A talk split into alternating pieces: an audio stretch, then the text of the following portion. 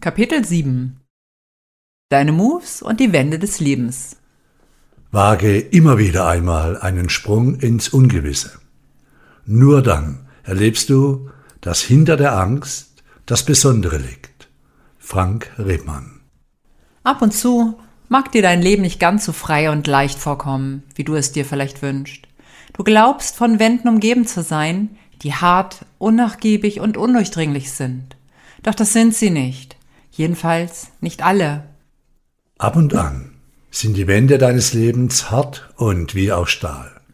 Dein Leben wünscht sich von dir, dass du an diese Wände herantrittst und mutig dagegen drückst. Die allermeisten werden fallen. Und bei vielen wirst du feststellen, dass sie wie von alleine verschwinden, sobald du dem Leben deine Moves zeigst. Wie du die Herausforderungen in deinem Leben wahrnimmst, hängt ganz davon ab, ob und wie du deine Moves lebst.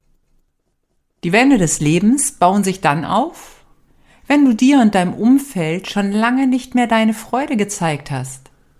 Wenn du in einer Bewegung, einer Situation verharrst, um so den Herausforderungen des Lebens aus dem Weg zu gehen. Wenn du deine Gaben und Talente brach liegen lässt, weil du dem Leben nicht vertraust. Wenn du dich hinter Argumenten und Erklärungen versteckst, warum es im Moment einfach nicht möglich ist, aus dem Quark zu kommen und endlich wieder Bewegung in dein Leben zu bringen. So etwas funktioniert erstaunlich gut und erschreckend lange. Doch irgendwann kannst du deine Augen nicht mehr verschließen und erkennst, auf welch kleinem Raum sich dein Leben abspielt, wie sehr du dich selbst begrenzt. Entweder du glaubst in einem solchen Moment von deinem eigenen Mauern erdrückt zu werden und beginnst dich selbst zu befreien, oder jemand aus deinem Umfeld versucht, mit dem Presslufthammer zu dir durchzudringen und dich bei der Hand zu nehmen. Liebe Hörerin, lieber Hörer, ich formuliere es hier ganz bewusst deutlich. Ab und an macht uns das Leben gehörig Feuer unterm Arsch, um uns wieder an unsere Moves zu erinnern. Es fordert uns auch mal mit Nachdruck auf, unsere Wände wahrzunehmen und sie einzureißen. Wir sollten erkennen, wie viel Raum uns zur Verfügung steht, sobald wir beginnen, unsere Moves zu leben. Wenn wir mutig an unsere Wände herantreten, werden wir feststellen, dass ihre Bedrohlichkeit verschwindet, sobald wir beginnen, sie zu begreifen. Befürchtungen, Ängste, Sorgen und negative Gedanken verlieren ihre Macht und machen Zuversicht, Neugier, Freude und Energie Platz. Manche Wände fallen schon in sich zusammen, nur allein dadurch, dass du dich geistig mit ihnen beschäftigst. Bei anderen braucht es etwas mehr Energie und Beharrlichkeit.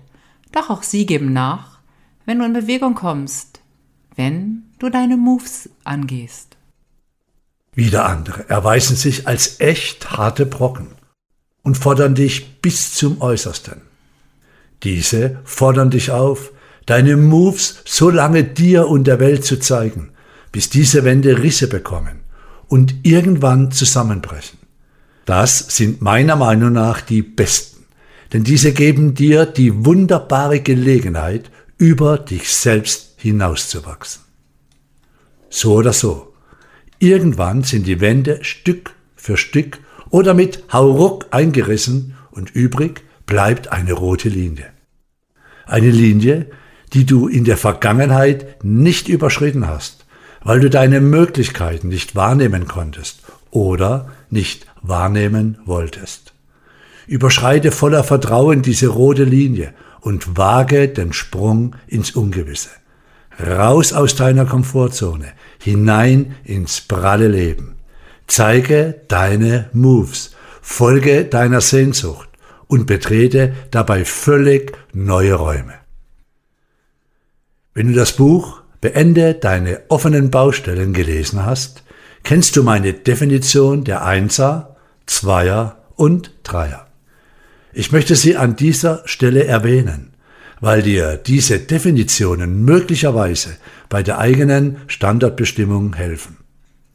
Einser sind in der alltäglichen Trance. Sie nehmen nicht wahr, was ist.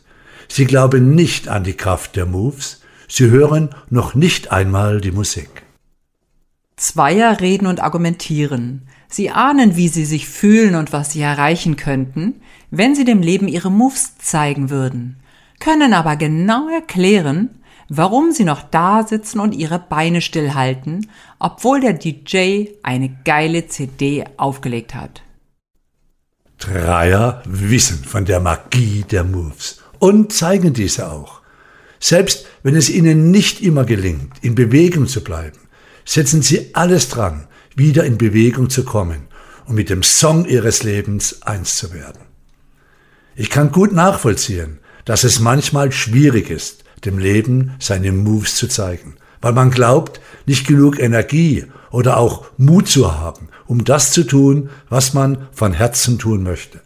Vielleicht weiß man auch noch nicht genau, wo das Herz hinschlägt, wo es warm wird, wo Freude rauskommt.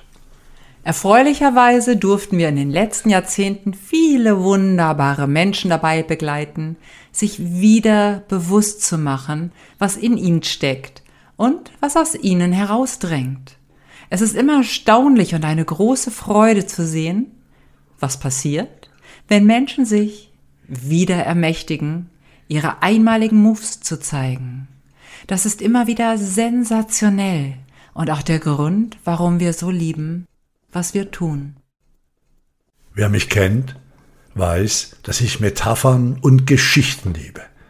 Ich habe den Positive Factory Flow vor Jahren an einem Lebensplan-Seminar erfunden, als es mir darum ging, klarzumachen, wie und warum Begrenzung in unserem Leben funktioniert und was man dagegen tun kann. Scanne unten den QR-Code und freue dich auf die Audiodatei Der Floh auf dem Küchentisch.